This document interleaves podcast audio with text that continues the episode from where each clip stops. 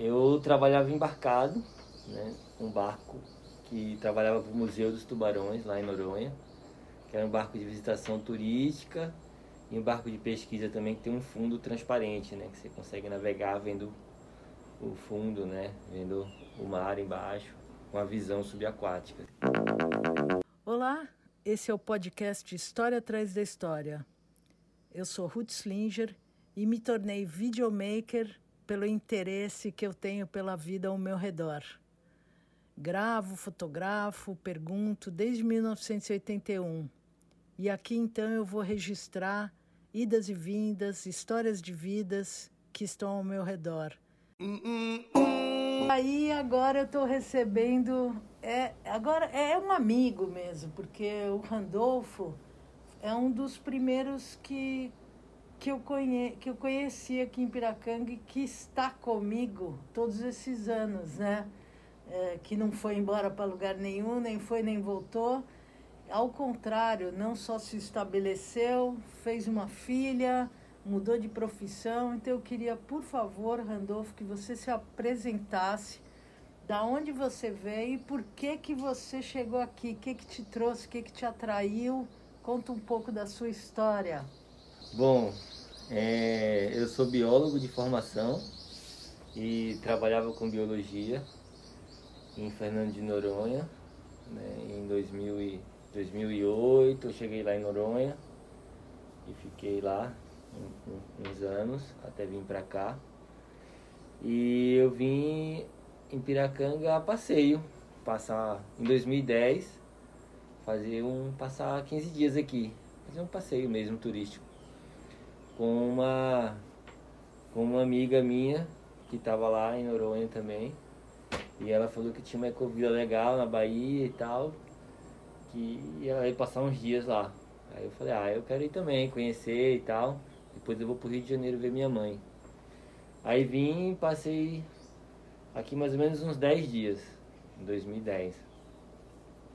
Aí gostei, achei bem legal e tal. Voltei pro trabalho voltei para Noronha. E aí. Que o seu trabalho era qual mesmo? Eu trabalhava embarcado, né? Um barco que trabalhava para o Museu dos Tubarões, lá em Noronha, que era um barco de visitação turística e um barco de pesquisa também que tem um fundo transparente, né? Que você consegue navegar vendo o fundo, né? Vendo o mar embaixo, com a visão subaquática, assim. Coisa linda, né? É, foi bem legal, foi uma, uma fase boa da vida aí. Uhum. Aí voltei, passei mais um ano lá. Aí no dia que eu cheguei de Piracanga para lá, eu conheci Débora. Ela tinha sido contratada num lugar que eu trabalhava lá, fazia uns bicos de garçom. E aí ela tinha sido contratada nessa pousada lá. Aí um ano depois, eu, chegou nas minhas próximas férias, aí eu falei, vamos lá para Piracanga, vamos lá, passar uns dias lá, foi bem legal e tal, quero ir lá de novo. Cara, a gente veio e nunca mais voltou. Quando isso mesmo? A gente saiu de aí foi no próximo ano, foi 2000, eu vim em 2010. Não, foi em 2000 e janeiro de 2012. Foi.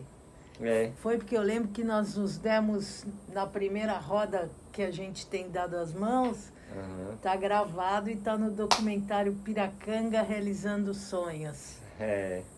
É, o, o que eu tenho, o que eu tenho muito claro é que, bom, você é um sergipano, né? Sou. Que conhece uma uh, sote, soteropolitana, né? É. Nascida em Salvador, em Fernando de Noronha, e acabam aqui vindo fazer uma filha baiana também, né? É. E eu lembro muito bem de vocês, né? A Débora na recepção, você já fazendo altos trabalhos. Você virou construtor, bioconstrutor aqui? Conta um pouco como é que você se estabelece, que, qual, qual foi o processo de um biólogo para o que você é hoje, o grande, constru, grande bioconstrutor de Piracanga? Pois é, o, o meu pai era médico, e advogado. E ele gostava muito de construção. O meu avô, também, meu avô era biomédico, trabalhava no laboratório e gostava muito de construção também e artesanato, com madeiras, né? fazia pequenos barcos. E então meu pai foi pegando a tradição do meu avô ali, de fazer as casas da família que meu avô tinha feito, meu pai também fez. E eu aprendi com eles, ainda vivi com meu avô um tempo, até os meus mais ou menos 18, 19 anos, meu avô estava vivo. E com meu pai também, trabalhando, a gente fez a construção do sítio, manutenções de casa, parte de marcenaria que meu pai tinha em casa. Então já tinha essa referência de pequeno, né? Quando eu fui para Noronha também, o meu chefe era muito bom marceneiro. Então, como eu trabalhava no mar, em tempo de mar ruim, né, tempo ruim que o barco não saía e tal, a gente ficava na base em terra e sempre tinha muitos serviços para fazer assim na marcenaria e eu ajudava ele porque gostava também. Então já tinha essa referência. E quando eu vim para Piracanga, a forma que eu encontrei de me sustentar aqui foi focar nessa parte, assim, de manutenções, né, de trabalhos manuais, assim, com construção, de trabalhos no gerais, assim, geral de, de obra. Conheci o Ronaldo também, que me deu oportunidade de trabalhar. Ronaldo Rodrigues, Ronaldo o primeiro Rodrigues. bioconstrutor em Piracanga, Mato Grossense. É, Grossense, Mato Grosso do Sul. Mato Grosso do Sul. É. Aí foi isso, aí foi a forma de me manter aqui também, né?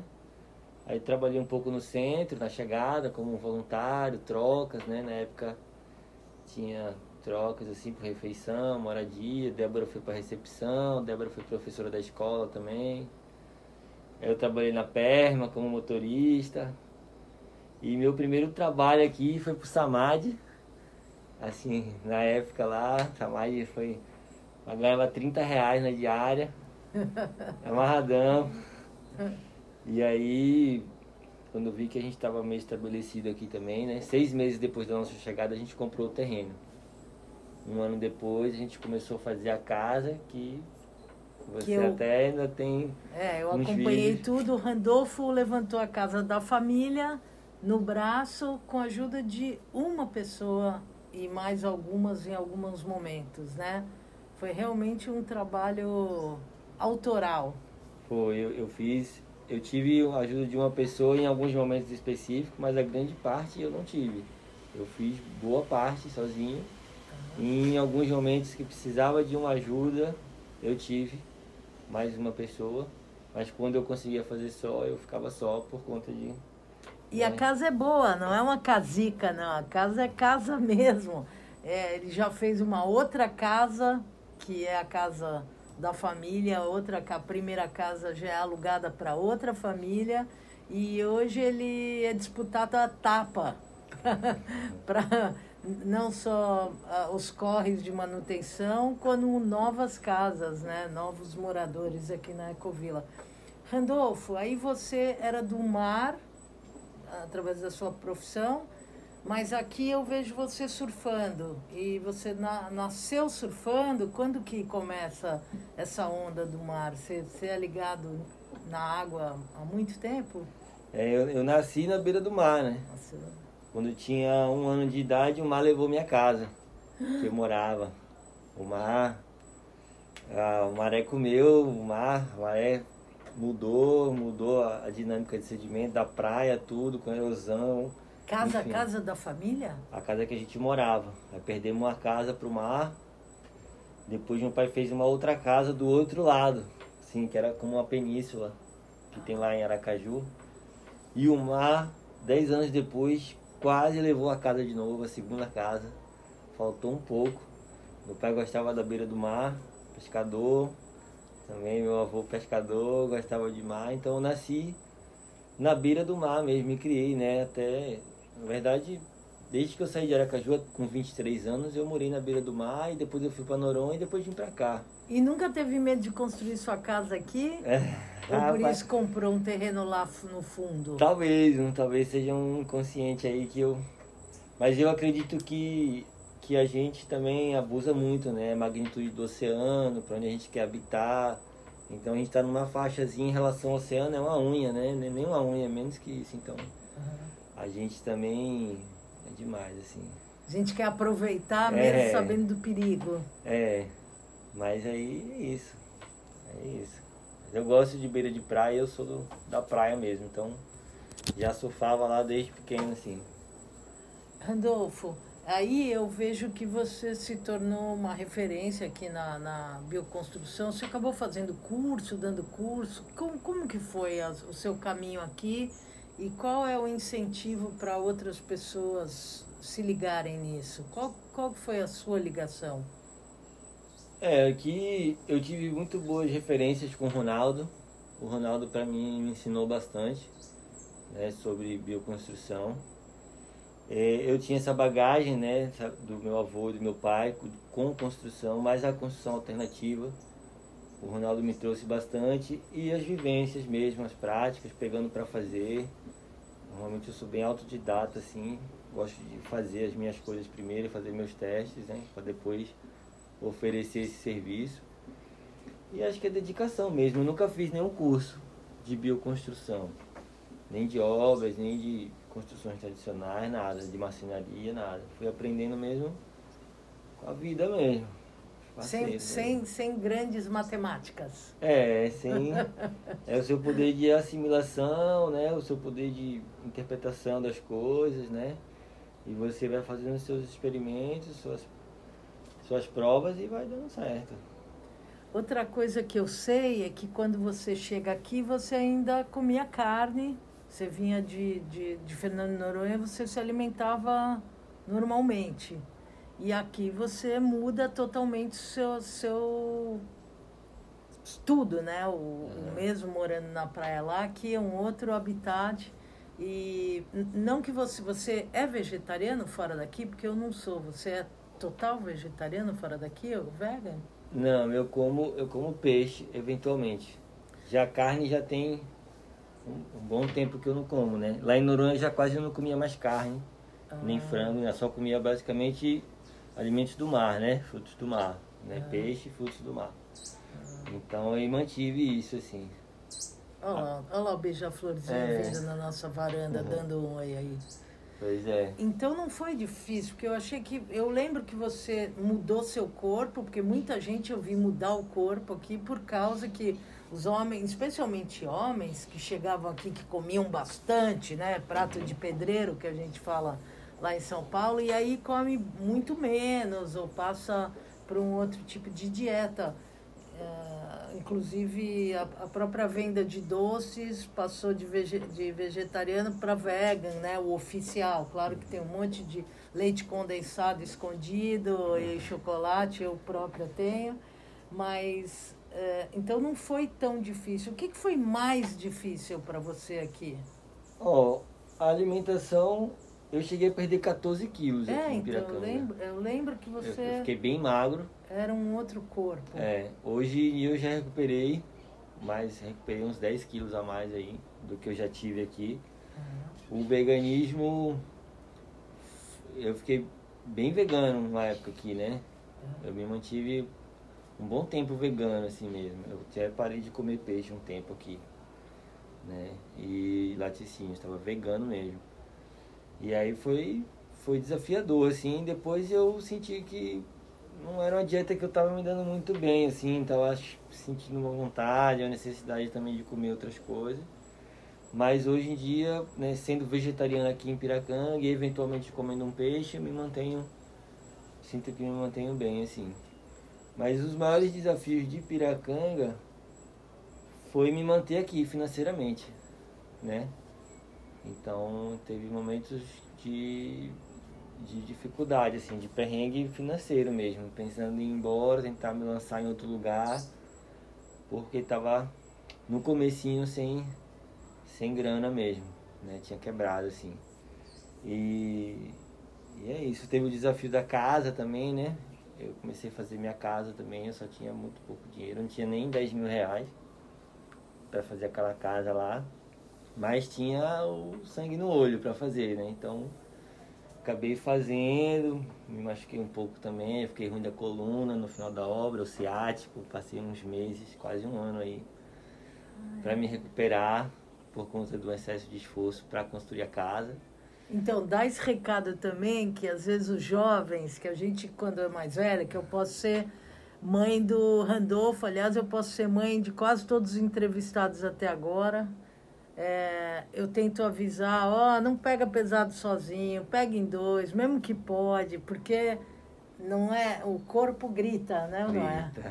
Tem que, tem que ficar ligado, né? É, quase que eu não consigo acabar a casa, assim, no final eu já estava machucado mesmo e estava lutando ali para tentar acabar, para poder morar, né? Até que eu fui morar lá ainda faltava fazer parede, algumas portas, não tinha energia, passei um ano lá sem energia, só na base de, de vela e essas lâmpadazinhas, aqueles abajurzinhos solar.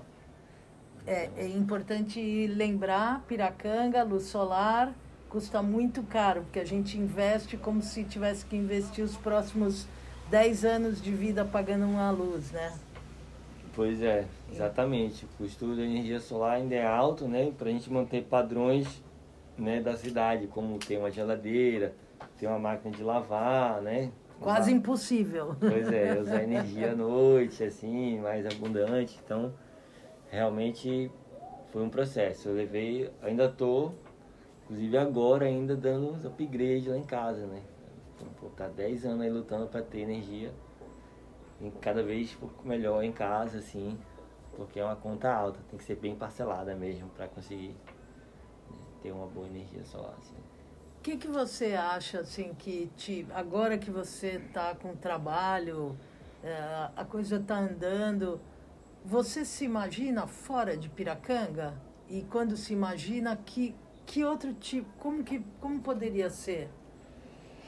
Então, eu, para sair de Piracanga, enfim, tem que ser uma coisa bem, bem pontual, assim, né? Eu sinto que com Florzinha Talvez em algum momento a gente vai querer dar uma saída para que ela possa também vivenciar outros mundos. A Flor tem quantos anos? Que não seja pirabolha. É, Flor tem? Seis. Maria Flor, que eu vi todo o processo aí, linda. É. Faz sete agora esse, esse ano. Faz ah. sete anos. E aí, é mais foi uma conta assim da escolinha, ver em outros lugares, ou enfim, conhecer outras crianças. Esse é o plano assim que mais foca com Maria Flor, mas comigo eu pretendo dar uma saída em algum momento para quero velejar, dar uma volta de, de barco aí por esse, esse mundão. Vamos ver. Estou planejando em algum momento fazer parte de uma tripulação aí para passar um tempo velejando e voltar um pouco pro mar, assim, essa conexão que eu né, saí um pouco desde que eu saí de Noronha Aracaju também via bastante no mar, trabalhava embarcado lá no projeto Tamar.